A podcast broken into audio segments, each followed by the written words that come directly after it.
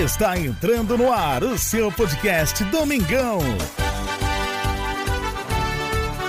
Mengão em Foco. Apresentação: Jesus e TH. Salve, salve nação rubro-negra, Jesus com vocês mais uma vez. Mengão em Foco, hoje, quinta-feira, 1 de dezembro de 2022. Conforme prometido, falando de Mengão Queridão para vocês, nesse podcast, falei para vocês, vocês que acompanham nosso podcast, no último sábado fizemos um podcast e falamos que iríamos trazer hoje esse episódio especial falando de Mengão Queridão, para abarcar várias coisas que têm acontecido nos bastidores, também falando um pouco de Copa do Mundo, principalmente dos nossos jogadores rubro-negros que estão a serviço das suas seleções na Copa do Mundo. Bem, nação, começando falando, vamos falar aqui primeiro sobre o Uruguai. Uruguai, gente, que absurdo, né? Comentaristas da Globo e também, assim, não precisa ser comentarista, nem um intelectual para observar o absurdo que o treinador do Uruguai fez, né? de, com o time do Uruguai, na verdade, e principalmente com a Rascaeta, né? A Rascaeta no banco de reservas o tempo todo.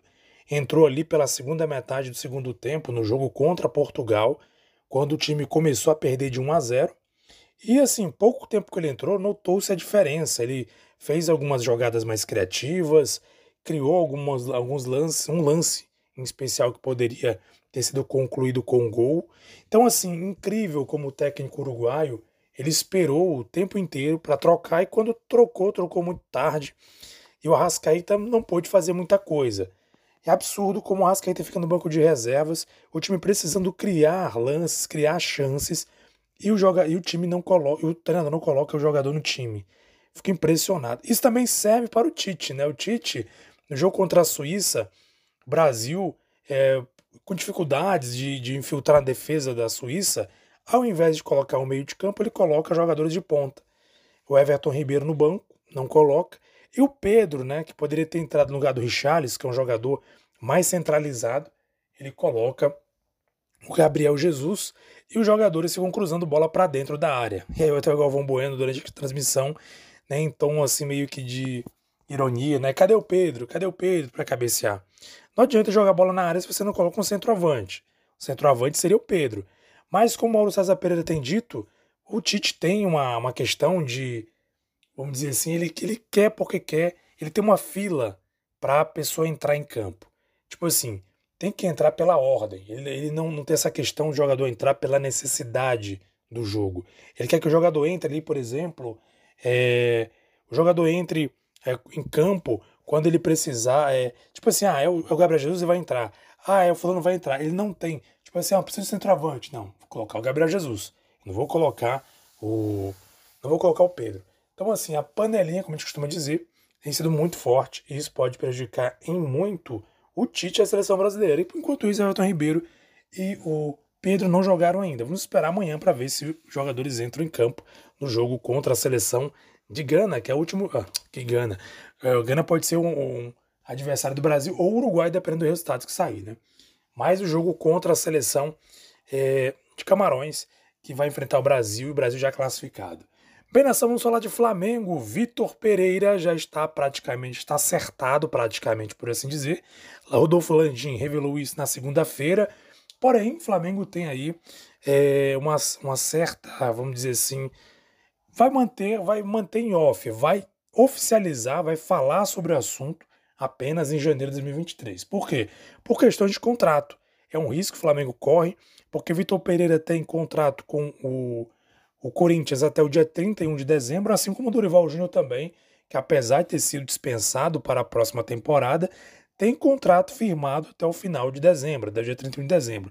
Então seria ali um equívoco, por exemplo, questões jurídicas, por um acaso o a diretoria anunciar, por exemplo, o Vitor Pereira como treinador do Flamengo ou assinar o contrato, que poderia incorrer aí alguns problemas jurídicos que poderiam pegar tanto o Corinthians poderia entrar com ação, como o próprio Dorival Júnior também poderia recorrer juridicamente, porque ainda está em contrato com o Flamengo até o final do ano. Então, para evitar problemas jurídicos, o Flamengo mantém off a questão aí, em off entre aspas, todo mundo já sabe que está acertado o Vitor Pereira para 2023. Então já está confirmado. Vitor Pereira 2023, mais um português. Tomara que esse português traga felicidades como o primeiro português que viu o Flamengo e não como o último que deixou o rubro-negro. É, o rubro-negro é, que estava complicadíssimo por muito pouco. A gente não ganha, a gente não perde é, alguns títulos se não chegasse do Rival Júnior. Então, assim, tá acertado. A questão toda é oficializar em janeiro de 2023 que o Vitor Pereira será o novo treinador do Flamengo. Esperamos que ele faça um bom trabalho à frente do Rubro Negro. A questão do Dorival Júnior ainda envolve muita polêmica. Né? Existe aí uma polêmica muito grande, principalmente porque o, o Vitor Pereira, na verdade o Dorival Júnior, né, saiu, ficou meio chateado, rolou um zum zum zum de que ele saiu de maneira assim, que ele não gostou da maneira como ele saiu, que ele preferia, ele queria ter ficado, mas algo que estão dizendo por aí, ele não ele queria assinar uma cláusula que ele poderia sair do Flamengo a qualquer momento. Por exemplo, caso a seleção brasileira o chamasse para é, poder assumir a seleção brasileira, caso a CBF chamasse para assumir a seleção brasileira. Então, por conta disso, é, o Flamengo achou melhor firmar o contrato, é, firmar o contrato com outro treinador para não ficar na mão, para durante, ou por exemplo, vamos, vamos dizer, iniciar essa temporada ou a pré-temporada, ou antes de iniciar mesmo, a CBF chamava após a saída do Tite, e aí o Flamengo teria que planejar um novo treinador para o ano que vem, ficar procurando no mercado, como aconteceu no passado.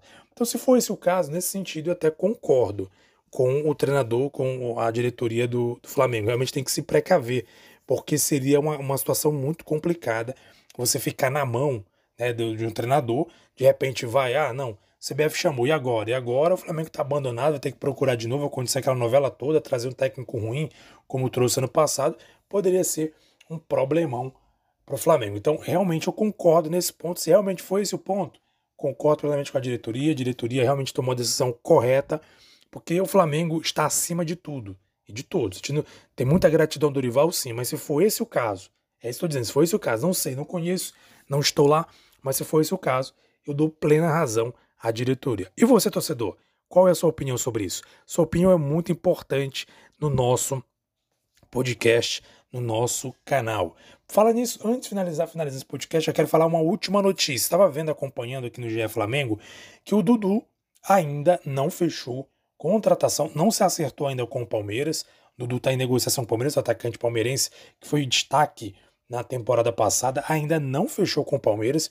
Inclusive, o Flamengo acompanha de longe ali essa, essa negociação. Ou seja, há quem diga que pode acontecer de o, o, o Dudu, né, do Flamengo, na verdade, tentar propor alguma coisa para o Dudu. Talvez não seja muito provável, o Palmeiras não vai facilitar com certeza, porque não vai ceder um jogador para um rival igual o Flamengo, ainda mais no Brasil. Mas o Flamengo acompanha de longe para ver né, o que pode, ser, o que pode acontecer, o que pode desenrolar. De repente, é, pode, vai, vai que de repente é, ele não fecha contrato e aí o Flamengo consegue algum pré-contrato para o ano que vem. É um jogador importante, jogador muito bom, pode sim somar, é, não tenha dúvidas que pode, pode contribuir e muito para o plantel do Flamengo. É isso aí, nação. Por hoje é só. É, espero contar com vocês mais uma vez no sábado. Estarei aqui de volta para comentar o que aconteceu entre Brasil e Camarões, se, é, se por acaso, né, os nossos craques entrarem em campo, também Uruguai e, e Gana, né, que vão jogar também amanhã.